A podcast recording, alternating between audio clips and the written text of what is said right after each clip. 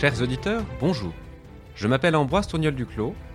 Je suis agrégé d'histoire, professeur en lycée public dans le département de la Loire.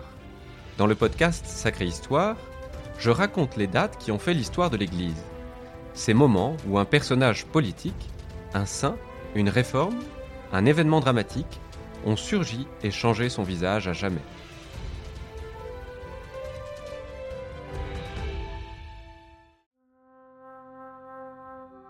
Premier empereur romain à embrasser le christianisme au début du IVe siècle, Constantin est l'une des grandes figures de l'histoire de l'Église. Il mit fin aux persécutions endurées par les chrétiens depuis trois siècles. Comment expliquer un tel basculement? Pourquoi Constantin s'est-il converti? Quelles ont été les conséquences de sa conversion pour l'Empire et pour l'Église? C'est ce que nous allons tâcher de comprendre. Nous sommes le 28 octobre 312, dans la plaine qui longe le Tibre au nord de Rome sur la Via Flaminia. Descendus de Trèves par la vallée de la Saône et du Rhône, les troupes de Constantin, 40 000 hommes peut-être, ont traversé à toute allure la Gaule, les Alpes et la plaine du Pô. Suse, Turin, Milan, Vérone sont tombés sans coup férir. Les voilà désormais aux portes de Rome. Le pouvoir impérial est alors une tétrarchie. Deux Augustes et deux Césars se partagent l'empire en quatre, pour mieux résister aux invasions barbares. Mais ce régime produit une guerre civile permanente entre des empereurs ambitieux qui désirent l'intégralité du pouvoir. Rival et collègue de Constantin, l'empereur Maxence est pris de court. Constantin a fait bloquer les ports d'Italie qui permettaient l'approvisionnement de Rome en blé d'Afrique. Replié sur Rome, dont il a fait sa capitale, Maxence mise sur la solidité des remparts et sur la supériorité numérique de son armée, cent mille hommes peut-être.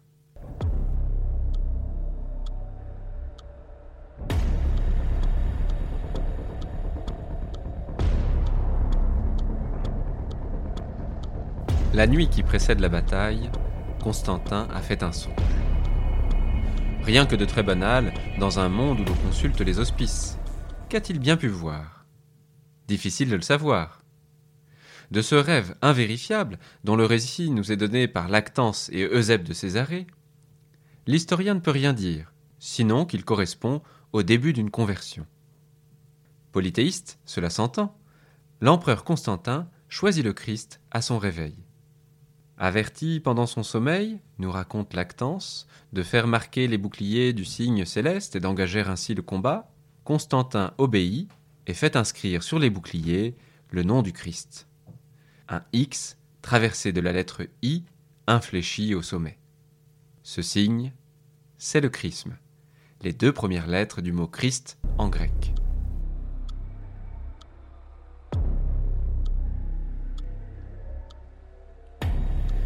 Au petit matin, la bataille s'engage au Saxa-Rubra, les Rochers Rouges, à 9000 au nord de la ville, avant de refluer à 2000 de la porte à Flaminia, sur le pont Milvius. Seule voie d'accès pour se replier à l'abri des remparts, celui-ci est rompu. Forte de son élan, l'armée de Constantin provoque la fuite des troupes de Maxence. Beaucoup se noient dans le Tibre, à l'image de leur chef, encombré par sa lourde cuirasse. Le songe a tenu sa promesse. Constantin marchera désormais sous la bannière du Christ, dont il reconnaît la victoire sans bien en mesurer toutes les conséquences.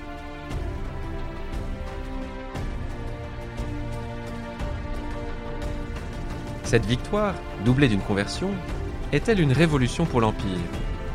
Pour l'heure, Constantin se plie aux coutumes romaines et entre solennellement dans la ville de Rome le 29 octobre, sans célébrer pour autant de triomphe. Peut-être parce qu'il ne s'agit pas d'une victoire extérieure, mais de la résolution d'une simple guerre civile. Ou bien encore parce qu'un triomphe aurait supposé de monter au Capitole et d'aller sacrifier à Jupiter ce qu'un empereur chrétien ne saurait faire. Le Sénat le proclame premier Auguste.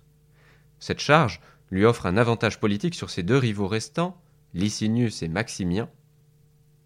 Peu à peu, avec discrétion et prudence, les signes de sa conversion se multiplient et donnent lieu à des actes publics. L'Église retrouve les biens qui lui avaient été confisqués lors des précédentes persécutions. En 313, l'édit de Milan, co-signé par Constantin et Licinius, offre aux chrétiens comme à tous la liberté de suivre la religion de leur choix. Cet acte de tolérance n'est pas encore une reconnaissance officielle du christianisme, mais il met fin aux persécutions qui, depuis trois siècles, s'abattent sur les communautés chrétiennes. Les chrétiens, qui ne représentent alors qu'un dixième de la population de l'Empire, sont désormais invités à soutenir l'empereur par leurs prières. Les païens peuvent continuer à exercer leur culte. L'Église est désormais reconnue comme une personne juridique que l'empereur honore de diverses manières donation, exemption de l'impôt foncier, exemption des charges municipales pour les clercs. À Rome, quelques basiliques sont édifiées, comme celle du Latran, confiée au pape, qui en fait désormais sa cathédrale, et celle du Vatican, sur les trophées des apôtres Pierre et Paul. Constantin ne veut cependant pas froisser les susceptibilités de l'aristocratie romaine, restée largement attachée au polythéisme et qui conserve, jusqu'à la fin du IVe siècle, la mainmise sur la ville de Rome. Les nouveaux édifices chrétiens sont donc peu nombreux dans la capitale et tous situés hors du pomerium, l'enceinte initiale est sacrée. Les traditions romaines ne sont donc pas bouleversées de fond en comble. Constantin demeure, comme tout empereur digne de ce nom, Pontifex Maximus, mais un grand prêtre passif, qui se garde bien d'encourager le culte impérial sans l'interdire pour autant. Aussi peut-on parler d'un siècle double, autant païen que chrétien.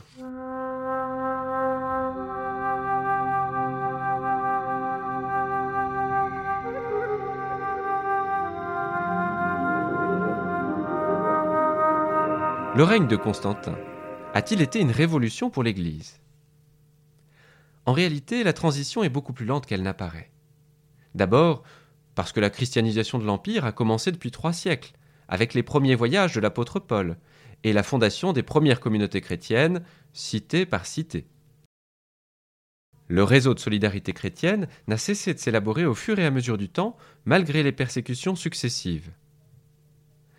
À moins que celle-ci n'ait consolidé l'Église, comme le veut cette sentence de Tertullien au début du IIIe siècle.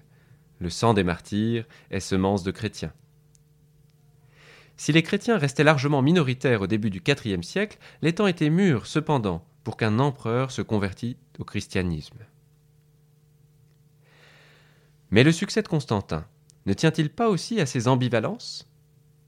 Le symbole du chrisme, qui se répand sur les monnaies et les statues, comme celle qu'on lui dresse sur le forum romain, est moins l'emblème officiel de l'Empire que le signe distinctif du nouvel empereur. Aussi peut-il l'arborer sur son casque, son bouclier, ou le labarum, l'étendard qu'il tient en main sans que l'élite romaine, restée fidèle au polythéisme, n'en soit offensée. D'ailleurs, Constantin se présente aussi comme le compagnon du soleil, comes soli. Là encore, les apparences sont trompeuses. Il ne s'agit pourtant ni d'une ruse, ni d'un quelconque syncrétisme. La conversion de l'empereur au christianisme est authentique, quoique progressive, comme l'a montré l'historien Paul Venn avec beaucoup de brio. Après 324 et sa victoire sur Licinius, Auguste, de l'Orient, Constantin, est en effet seul à la tête de l'Empire. Il commence alors à édifier une dynastie chrétienne en élevant ses trois fils dans la religion qu'il a lui-même adoptée. Parmi les mesures symboliques que l'Église doit à Constantin, l'invention du dimanche n'est pas la moindre. Comme toute sa politique, elle n'est cependant pas dénuée d'ambiguïté. Traditionnellement consacré au soleil, le septième jour de la semaine était aussi le dies domini, lors duquel les chrétiens se retrouvaient pour célébrer la synaxe eucharistique, notre messe. En 321, l'empereur en fait un jour férié, ce qui lui donne une solennité nouvelle qui satisfait les païens autant que les chrétiens. Luttant contre la popularité des jeux du cirque, les évêques auront encore beaucoup à faire pour garantir le caractère religieux du repos dominical.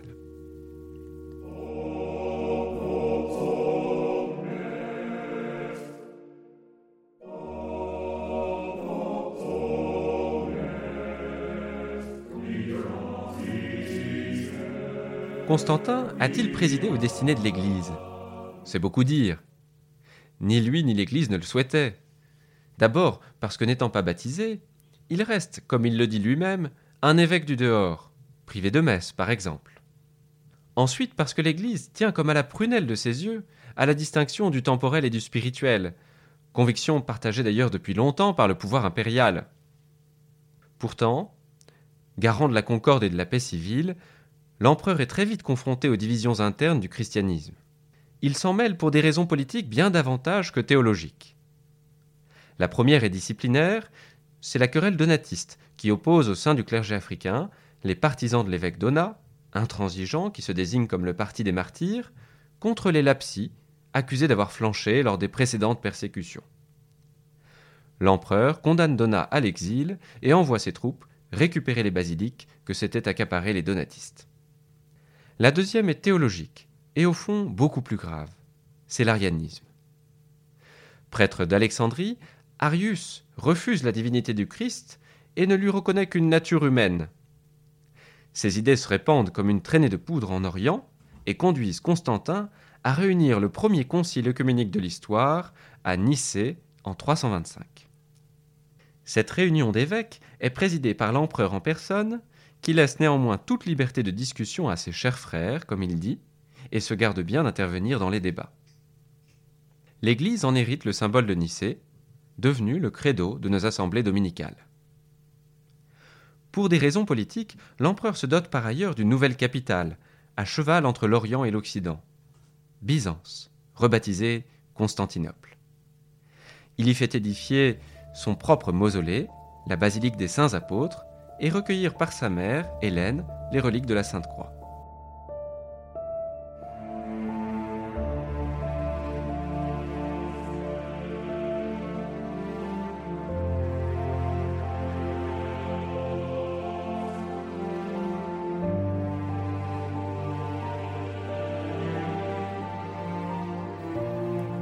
À quoi pouvait penser Constantin, allongé sur son lit de mort, le 22 mai 337, jour de la fête de la Pentecôte Un quart de siècle après le songe qui avait entraîné sa conversion, l'empereur recevait le baptême à Nicomédie, non loin de Constantinople.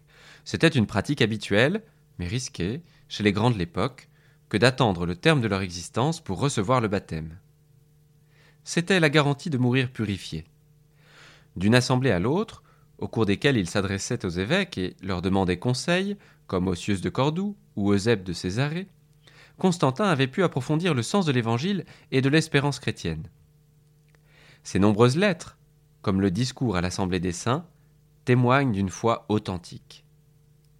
Ce qui ne l'a pas empêché de régler ses comptes, à la manière des empereurs, au sein même de sa famille, pour garantir sa succession, par exemple.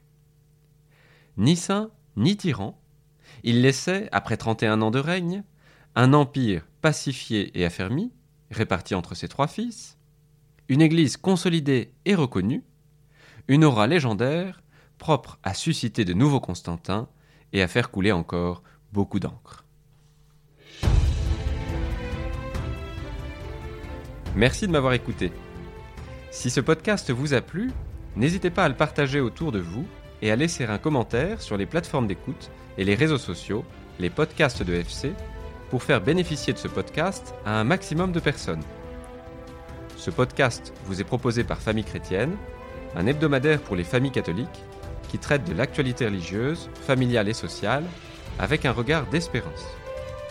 Profitez de l'offre d'abonnement découverte sur famillechrétienne.fr, rubrique Je m'abonne.